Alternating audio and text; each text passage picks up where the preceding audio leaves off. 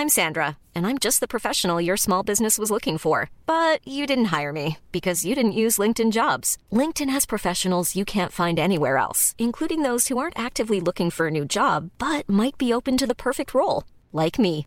In a given month, over 70% of LinkedIn users don't visit other leading job sites. So if you're not looking on LinkedIn, you'll miss out on great candidates like Sandra. Start hiring professionals like a professional. Post your free job on linkedin.com/people today. Heraldo Podcast, un lugar para tus oídos. Noticias del Heraldo de México.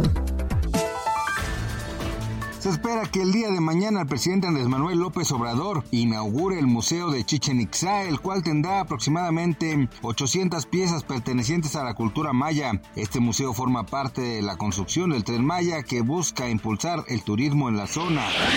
El Servicio Meteorológico Nacional anuncia que gran parte del país vivirá un ambiente de cálido a caluroso con baja probabilidad de lluvias. Los estados que tendrán temperaturas superiores a los 30 grados son Coahuila, Nuevo León, Tamaulipas, Veracruz, San Luis Potosí, Sinaloa, Nayarit, Jalisco, Michoacán y el suroeste del Estado de México, mientras que la Ciudad de México oscila entre los 26 y 30 grados.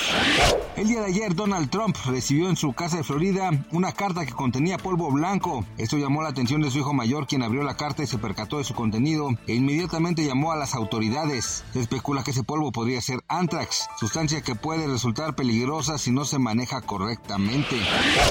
El próximo 29 de febrero es el último día en que se deposita el apoyo de la pensión del bienestar, ya que inicia la veda electoral en la que está prohibido dar apoyos del gobierno. Se espera que sea después de las elecciones cuando se informe sobre la fecha de reanudación de pagos y la inscripción de nuevos beneficiarios. Gracias por escucharnos, les informó José Alberto García.